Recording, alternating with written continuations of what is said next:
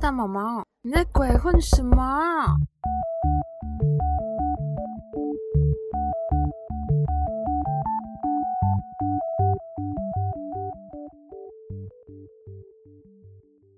大家好，我毛毛米达，大家好，我是大毛毛。大家知道这个礼拜啊，八月二十四号的时候，日本发生了什么事情吗？答案就是帕运开幕了。大家不要以为奥运结束就结束了，奥运后面通常都会接一个帕运。那我今天呢，就要来做一个运动特辑，跟大家分享。那就开始今天的分享喽。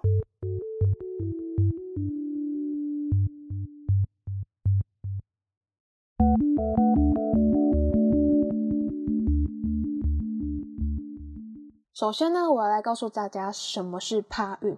帕运它的英文呢，其实叫做 Paralympic Games。以前呢，我们会对它翻译叫做残障奥运。但是呢，在社会各界的呼吁之下，我们在二零零四年终于改变了它的翻译。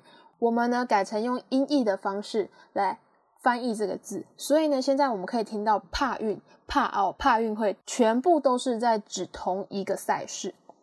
帕运它到底是怎么选择它的？举办的城市还有举办的时间呢？其实以前呢是比较复杂的，巴特呢一直到现在，目前呢它的方式是在哪一个城市举办奥运，那么帕运也会在同一个城市举办，并且呢帕运会在奥运会结束的一个月内要举办。这次的冬奥啊，它是在八月八号的时候举办它的闭幕式，所以八月二十四号的时候，也就是刚好是一个月内。帕运就在东京登场了。以前呢，只有奥运嘛，后来才有帕运。但是帕运是在什么样的情况产生的呢？是因为在一战、二战之后啊，就开始有非常多身障的军人，也因此呢，复健治疗这件事情慢慢的被社会重视到，也开始帮身障者做复健啊，帮他们做体能训练，也所以让他们说可以在复健当中做运动，然后找回自己的自信心。后来呢，就有一些比较小型，然后为生障者所设计的比赛。那一直到后来呢，一九六零年代的时候，就正式在罗马举办了第一届的帕运。那个时候啊，选手大概只有四百人左右。我告诉你，今年呢，那是破纪录。今年来的选手呢，是超过四千五百人。好啦，那大家就会开始问，嗯，那帕运要怎么举行啊？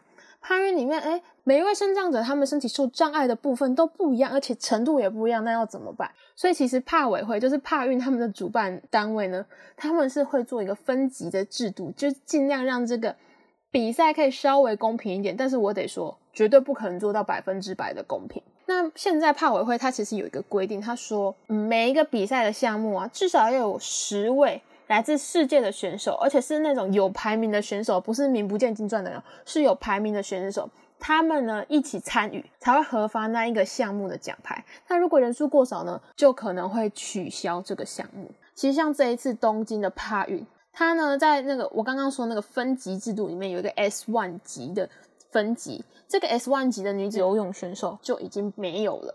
可能在下一次呢，巴黎的帕运的时候，S one 级的赛事是会被全部取消掉的。所以其实我们现在努力，嗯，给生障者也有一个发展的空间。但是其实帕运在发展上面也是有受到非常多的限制的。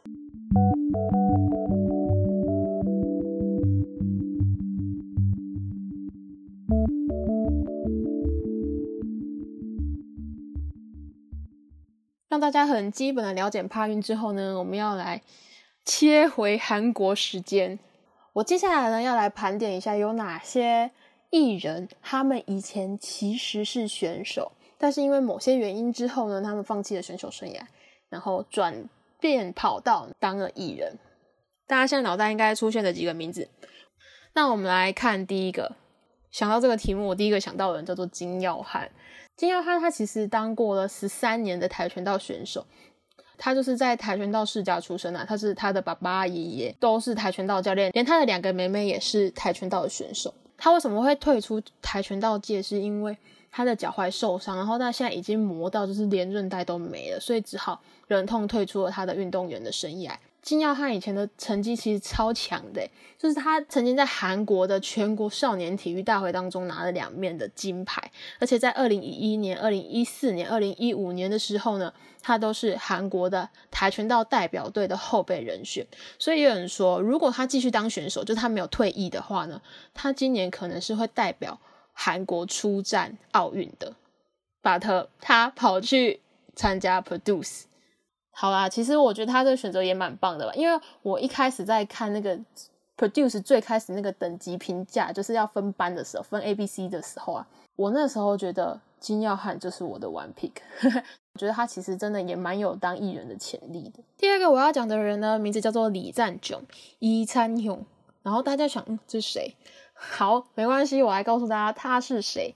如果我之前推荐大家去看《机智医生生活》，你有认真去看的人，你就知道他是谁。他就是在《机智医生生活》里面有一集啊，在急诊室里面，原本应该要帮那个患者把属西部的毛发剃掉，但是呢，这位可爱的实习师他竟然两光两光的把它剃成头发的头毛。演这个角色的人，我今天要讲他。这个演员呢，他叫做李灿勇，李灿炯。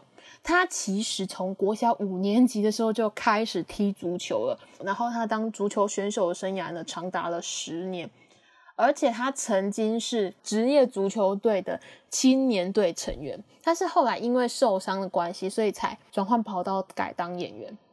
呃，好像报道很少讲到他。我会发现这件事情是因为我看了《机智医生生活》，越看越久，我觉得他越顺眼，我就去查了一下他到底是。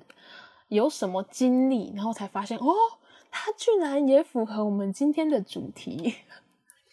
当讲到足球，大家应该会想到另外几位足球能力也非常好的偶像们。好，第一个我要讲是 VIX 的 Leo。VIX 的 Leo 呢，他其实在二零零四年到二零零七年这段时间是韩国的国家足球少年队的成员，但是后来因为受伤的原因，所以他就离开了体坛。另外一个讲到足球，我们会讲到是 Highlight 的团员云都俊云斗俊，他其实小时候是足球队的球员，然后他在要准备考大学的时候，他也是想要考体育大学，而且是专攻足球，但是他后来呢却当了艺人这样子。在大家想到足球呢，就会想到 Shiny 的敏豪，对不对？但我要跟大家说，敏豪根本没有当过足球选手。What？好啊，明豪只是他小时候想要当足球选手，但是呢，他爸爸就说 No，不可以。其实他爸爸本身就是足球教练，他爸爸会拒绝他儿子这个梦想的原因，是因为他爸爸知道走这条路是非常辛苦的，所以才会希望他儿子呢不要跟自己走一样辛苦的路。我们 Shiny 的名号不是足球选手，那我来告诉你，Shiny 的另外一个人是选手，他就是 Key。其实 Key 之前在上节目的时候有透露说，他以前是划水选手。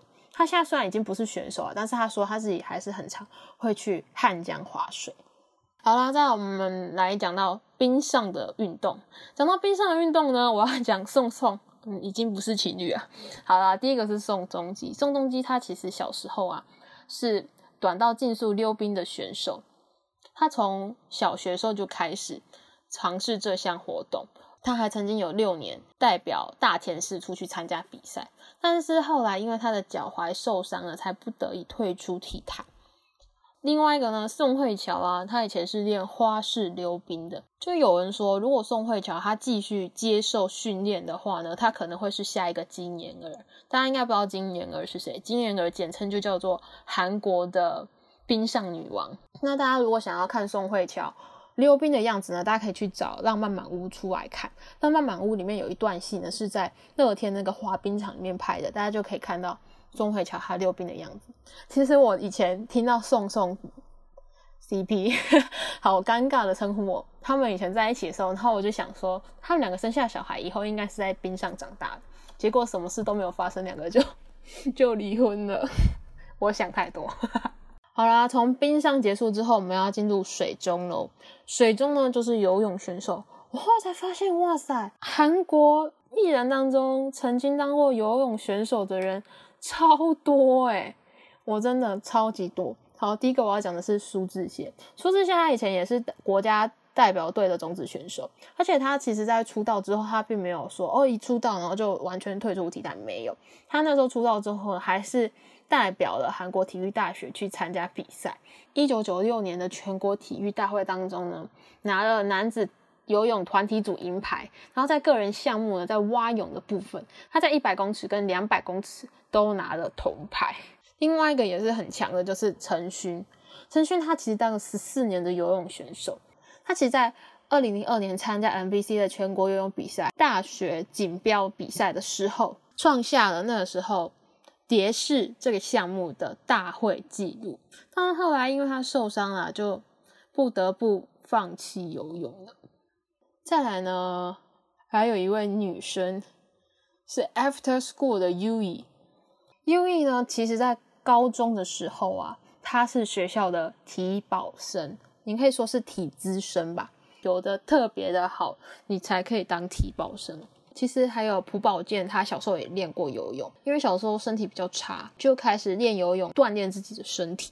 可是因为他在高二的时候呢，练习生合格，他就跟选手之路 say bye bye，然后奔向了艺人之路。再来我要讲 Monster X 的匈奴，匈奴呢，他其实小在小学的时候也是学校的。游泳选手，然后也是有拿过全国的冠军，但是爸爸妈妈觉得，嗯，游泳可能会耽误学习哦，就没有让他继续练习下去了。但是其实，在我们现在很多的节目上面，其实你还是可以发现他的游泳能力真的超级好的。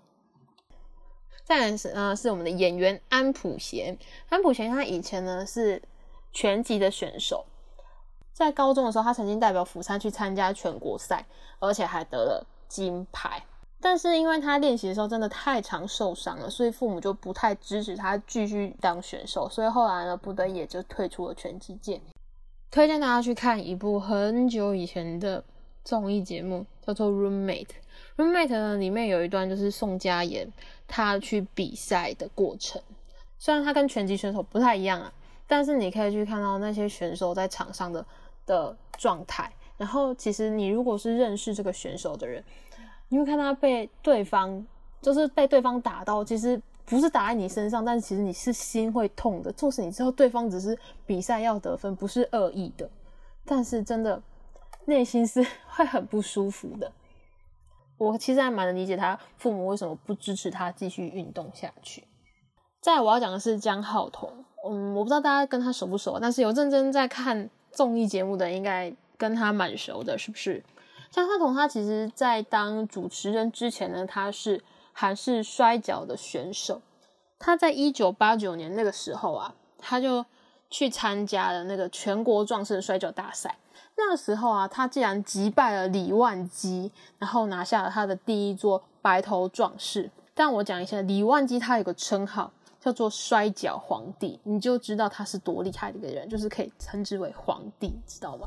所以那时候年轻的江虎东竟然扳倒了李万基，那时候真的是一举成名，全国疯狂。对他就在韩国就这样红了。然后我稍微解释一下什么叫白头壮士，白头壮士就是全国摔跤的冠军。那他们有另外一个呢，叫做天下壮士。天下壮士呢，就是地区的摔跤冠军，就是白头呢是全国。天下呢是地区的，这样大家应该知道他们的差别。江虎东呢，他在他的整个摔跤选手生涯当中，他总共拿了七次的白头壮士，以及五次的天下壮士，而且他是目前呢德国天下壮士呢最年轻的纪录保持人。如果有看认识的哥哥呢，应该就会知道我们江虎东的切董，他的体育弟弟 就是徐章勋，说江虎。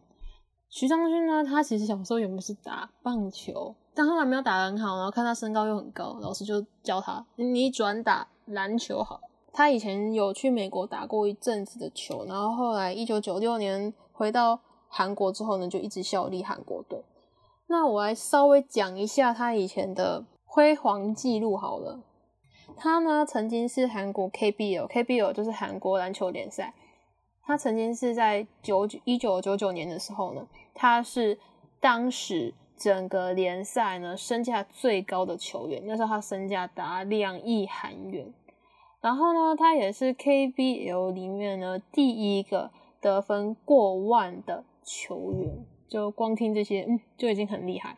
然后在二零零二年的时候呢，有出战亚运，然后那个时候拿到的奖牌是金牌。然后在一九九八年的时候呢，他也有代表韩国队去参加在希腊举办的世界篮球锦标赛。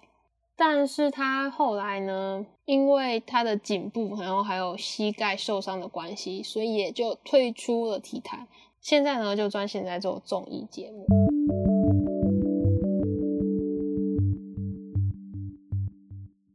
我原本是想要录一个体育特辑，然后录一集就好，后来才发现完蛋了，我录太长了，所以我决定呢，把它分成上下集。我怕大家就是突然间听这种超级长的会睡着，所以我就今天先发上集，然后改天再把下集继续跟大家分享。记得大家下次也要来听哦。今天先到这边，지금까지대모모입니다감사합니다